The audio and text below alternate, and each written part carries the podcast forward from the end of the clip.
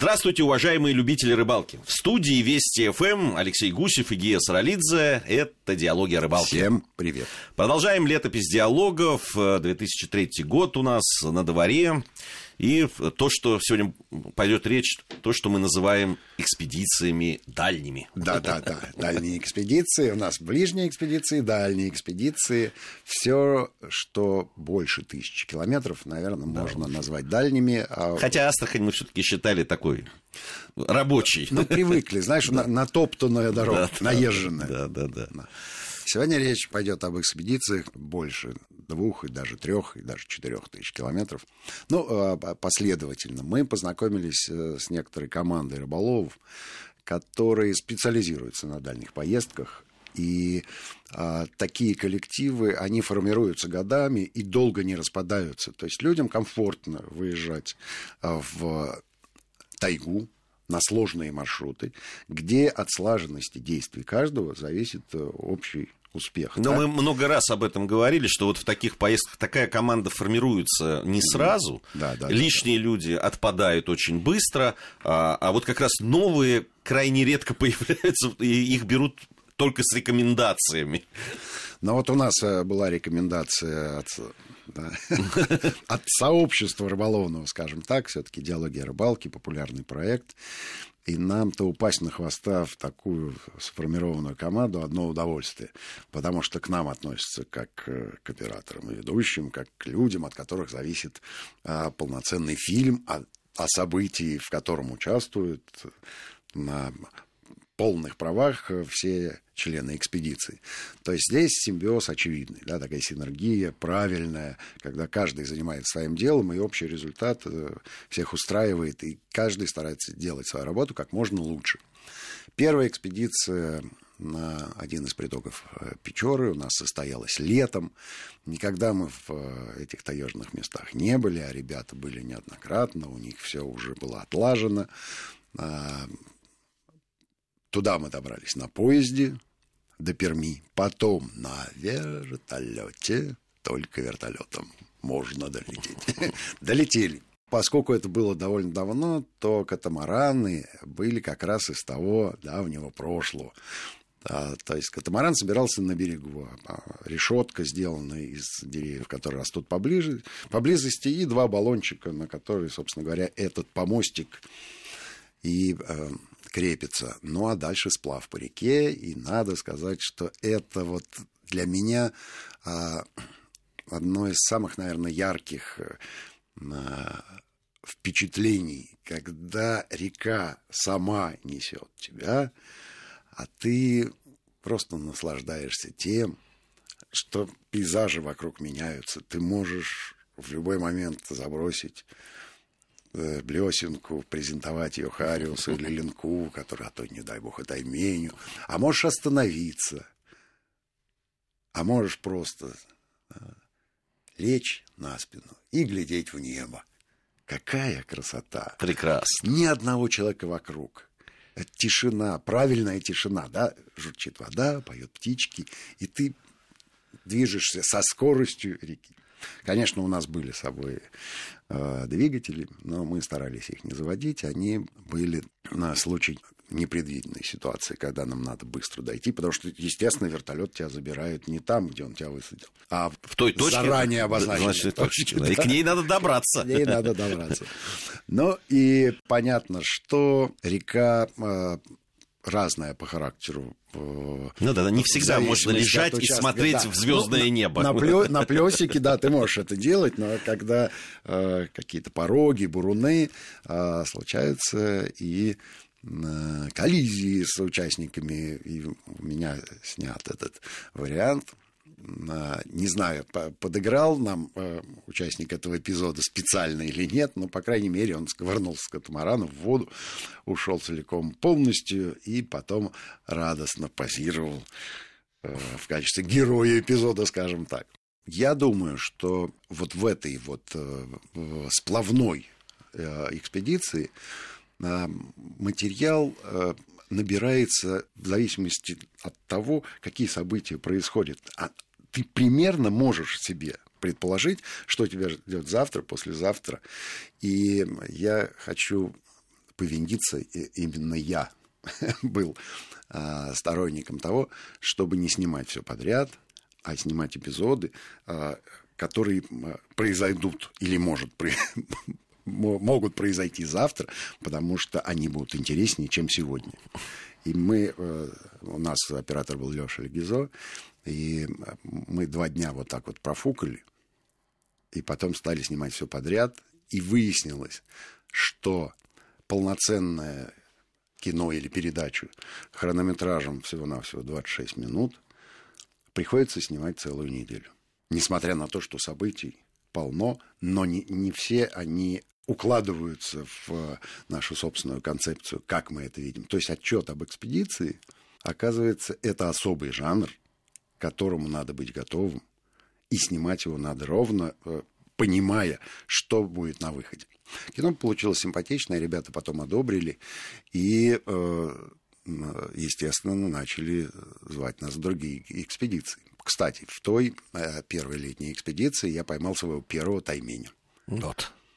Он был небольшой, но... Но Таймень. Но звали его Таймень. Звали его Таймень. И э, мне кажется, что та, та экспедиция научила нас вообще э, обращаться с техникой, э, потому что э, мы были в автономном плавании. А для того, чтобы заряжать батарейки, у нас был всего-навсего генератор, который мы везли с собой, понятно, что он работал только вечером, когда мы разбивали лагерь. Ну, на лагерь, да, в лагере. Да. Поэтому все было подвязано вот под, под э, эту специфику. Была у нас тогда подводная камера, которую я упоминал, вот мы первый раз купили, и она дала, конечно, краску серьезную краску, когда мы э, снимали Хариуса, как, э, как он клюет под водой.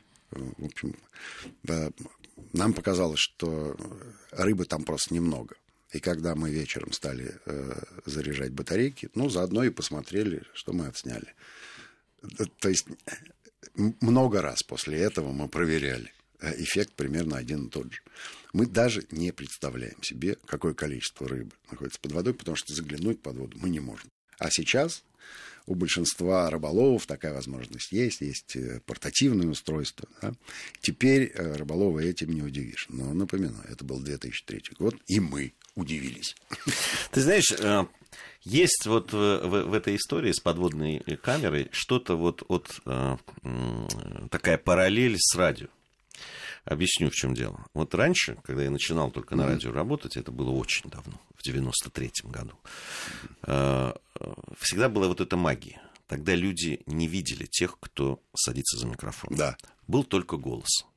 И это добавляло. И все там дорисовывали себе mm-hmm. то, что там это. И многие из э, в то время диджеи были mm-hmm. э, людьми на заре, mm-hmm. там вот э, FM диапазона, они были легендарными и они постепенно, через там, года выходили только, и люди знакомились, видели mm-hmm. их лица и удивлялись, соответствуют они mm-hmm. или не соответствуют голосу, mm-hmm. который они слышали. Вот что-то вот в рыбалке и вот в этих Согласен. подводных девайсах есть от этого. Конечно, всегда была вот эта тайна. Что же там вот под водой происходит? Ты все время домысливал, что подошла эта рыба, что происходит с твоим поплавком, там, неважно, с поводком там и так далее сейчас очень многое перестало быть загадкой. И это, конечно, с одной стороны здорово, с другой стороны, конечно, вот это Интересно. романтики, да, становится меньше. Хоро- хорошая параллель. Я вспомнил э, легендарного человека с потрясающим голосом. Виктор Татарский. Помнишь, как он читал? Когда я его увидел, такой небольшой человечек, как в малиновом пиджаке. В общем, я был разочарован. А голос у него хороший был. Хорошо, вернемся, э, вернемся в э, тайгу.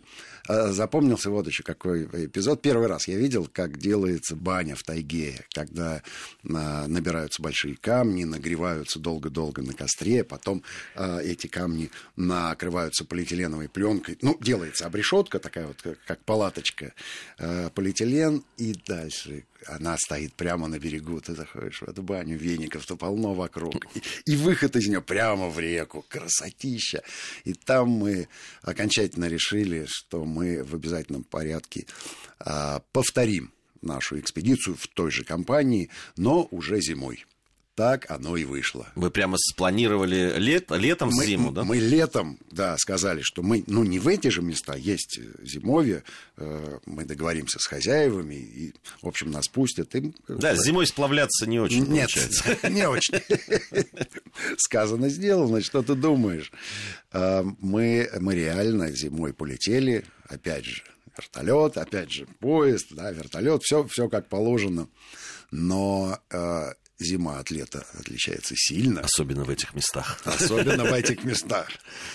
А, и обустройство быта, почему, собственно говоря, мы не палатки брали с собой, а, а, а реально полетели на зимой, потому что, ну, сама глубина снега, ну, выше человеческого роста, скажем вот так. И первое, что мы сделали после того, как э, приземлился вертолет, выгрузил нас и улетел, мы начали это зимой раскапывать. Вот буквально раскапывать. То есть это, этот домик это скорее напоминал сугроб. Э, вспоминается эпизод, что э, когда мы чуть-чуть очистили от снега все, что рядом с домиком, шапка снега осталась на крыше. А, и залез один из э, героев нашей экспедиции наверх и, и тронул эту шапку, она, она съехала вниз. И вам опять надо было... И вся работа, которая была проделана до, до этого, оказалась бессмысленной. накрыть все, накрыть все по новой. Ну, своя специфика есть, конечно. Быт э, вот в такой избушке, он не только связан с твоим поведением внутри избушки, но у тебя должна быть некая экипировка, а, которая позволяет тебе перемещаться по, по льду и снегу. Самая главная деталь – это лыжи. У нас э, Игорь Борисенко был в качестве оператора, он такой грузный человек. А первое, что он сделал, обе свои лыжи он тут же сломал. Это было немножко обидно.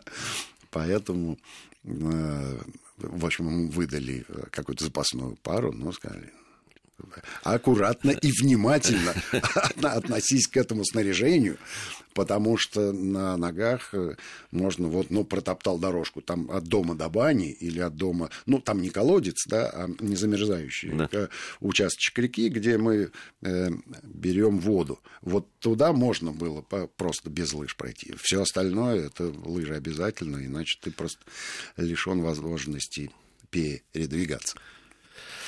Что там было э, запоминающегося? Э, байка про золотую мормышку.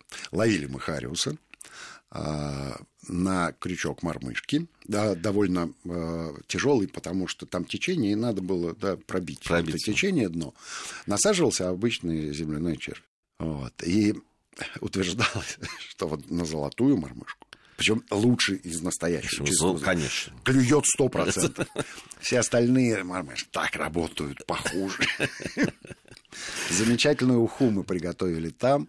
Это вот из того разряда, что я люблю. Когда э, ставится котелок с водой на костер, а рыболов в это время идет ловить рыбу.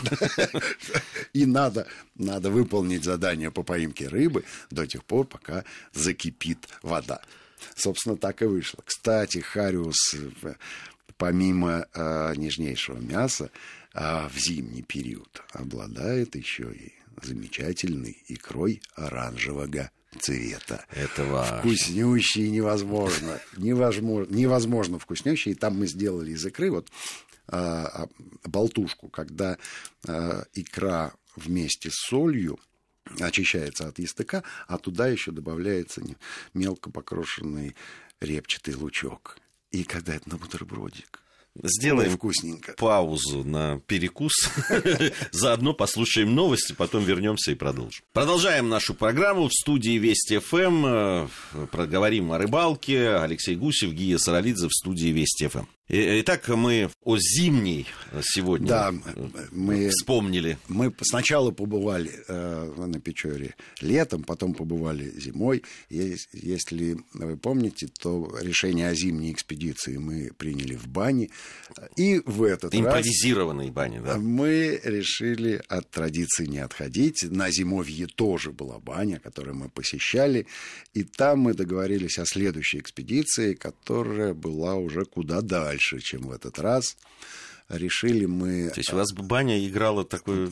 Да, баня это э, фактически наш рыбол... штаб рыболовный офис, где мы принимаем самые ключевые решения. Да, штаб хорошо, штаб-квартира. Ну, а согласись, полезное с приятным. На рыбалке и в бане все равны. Все равны, это точно. А уж в бане на рыбалке равны равнее. Еще равнее. Да.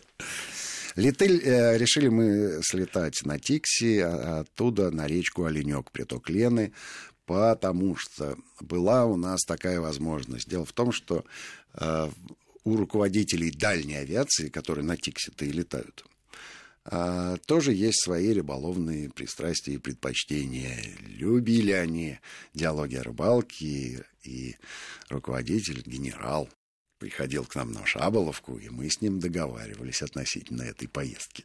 И улетели мы на Тиксе, на самолете дальней авиации, а вот а там, на Стиксе, мы уже на Оленек э, полетели на вертолете. Были мы там 10 э, дней, и э, это была первая экспедиция на моей памяти, когда каждые два дня над нами пролетал вертолет с тем, чтобы убедиться, что у нас все нормально, что мы движемся по маршруту, за нами внимательно следили. Военные, большое им за это человеческое спасибо. Да, прям были почти ангелы-хранители у вас. Да, да, да. Ну и, э, знаешь, ангелы бесшумно летают, а вертушку слышно издалека. Ну, это, наверное, добавляет уверенности, честно говоря. Ну, э, надо сказать, что э, за все время экспедиции мы встретили там одного человека. Какой-то оленевод Бельдыев, там какой-то охотник. Ну, в общем, только одного. Хотя э, ребята сказали, что их там три а прошли изрядный участок. А в какой, в какой период времени? Это, это был август месяц, э, конец августа. Ну, в общем, э, те, те самые 2-3 недели, да, самый конец августа, начало сентября, когда на севера можно ездить практически в, в любое место. Везде это хороший, комфортный период. И когда мы э, приземлились на вертолете, вот это был тот самый единственный день, а, когда погода была идеальной. То есть была температура градусов, наверное, 28. Что большая редкость. Ни ветра, ничего.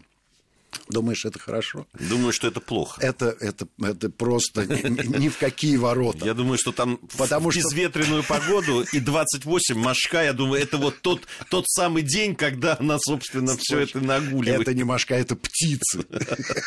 Они были огромного количества. Я не удивлюсь, если э, так подобная мошка, если соберется там в десятером, она может просто утащить человека совершенно спокойно и загрызть его где-нибудь в кустах с противным чавкой. Вот. Но а на следующий день э, все, в общем... Э, исправилось. Все исправилось. Пошел дождь. Пошел дождь, задул ветер. И нас единственное, что спасло, это, ну, естественно, никакие камеры не работают в такую погоду, кроме той самой маленькой камеры в боксе. И, в общем, половина этой экспедиции была отснята вот этим боксиком, который воды не боится. И мы считаем, что спасли, спасли этот материал. Но э, спасла, спасла экспедицию, конечно, не камера, а сама природа и большое количество событий, которые, которые прям, прямо просились в кадр. Начали-то мы с э, э, привычной для нас рыбалки. Э, река там была э, недостаточно э, широкая, можно сказать, даже мелкая, и в нее впадали всяческие ручейки. В этих э, ручейках, в местах впадения, какое-то невероятное количество щуки было. То есть она клевала на каждом забросе. Причем клевала вот в трех метрах от берега, на котором ты стоишь, ничего не боясь. И мы просто разловились вот в этот первый день, надубасили этой щеки, она нам не очень была нужна, мы практически все отпускали, за исключением тех, у которых несовместимые жизнью раны были нами нанесены. А, по, пошли чуть выше по течению, такая же история со щукой. Ну, не за щукой же ты едешь на речку с красивым названием Оленюк за 6,5 тысяч километров от Москвы. Э, ну, стали сплавляться стали сплавляться, и в отличие от предыдущих экспедиций, когда ты по малой речке э, сообразуешься с ее собственным течением, здесь все, все посерьезнее. Оленек река громадная. На минуточку 2200 километров в длину. Это ого-го. А, но судоходная считается только часть, там, где-то в районе 100 километров всего на все. Все остальное уходит в горы. Чтобы понимать масштаб э, реки, а, когда мы вышли на более-менее равнинную часть, на широкую, то там примерно полтора километра самое узкое место. Да? А, а интересно выглядит берег реки, по нему видно, какой высоты паводок, и, и что при этом этот паводок э, может совершить с окружающей природой. Значит, весь этот берег слоями усеян лиственницами, э, которые один человек обхватить не может. А высота подъема больше 20 метров. Ну, это просто стихия. Ну, да. Я не хотел бы я там оказаться. Ну, видишь, сейчас вот когда говорят... В конце мая, в начале июня, когда река вскрывается. Когда говорят о наводнениях, которые вот у нас в Сибири это, там происходят, да, да, там это... это можно... На самом деле, вот по этому примеру можно представить, насколько это серьезная стихия, конечно. Это, это просто... Соответственно, по этой реке надо идти на моторе. Понятно, что у нас э, было некоторое, некое расписание, которого мы должны были придерживаться. Мы должны были сплавиться до нужного нам места. И, в общем, в день у нас э, был обязательный пробег. То есть расстояние, которое мы должны были преодолеть. А вот на моторах. На моторах вниз по течению. С рыбалкой, ну, со щуками это понятно, а вот... Э, с рыбалкой, с рыбалкой было все, э, скажем так, сложно рыбалка была трудовая. Ну, во-первых, как ты можешь прочесть реку, которая в ширину полтора километра и несется с, с серьезной скоростью? Ну, значит, э, надо было просто найти э, хорошие места. А не, э, не зная местности, ты ищешь их как, ну, методом, да, ненаучного тыка. Наткнулся, молодец. Не наткнулся, ну, значит, проскочил. Поэтому вся рыбалка, в общем, была ровно в тех местах, которые э, реально нам удалось найти в ходе путешествия. С линком прекрасный был эпизод, очень хороший. А, и э, пару, пару раз э, ввалился таймень, но, к сожалению, вне камеры, потому что у нас было несколько лодок, и те люди, которые шли первыми и первыми места обнаружили, они, конечно, операторов не ждали, они выполняли свою программу, а, свою рыболовную мечту, вываживали, и потом радостно нам показывали. Здесь жил таймень.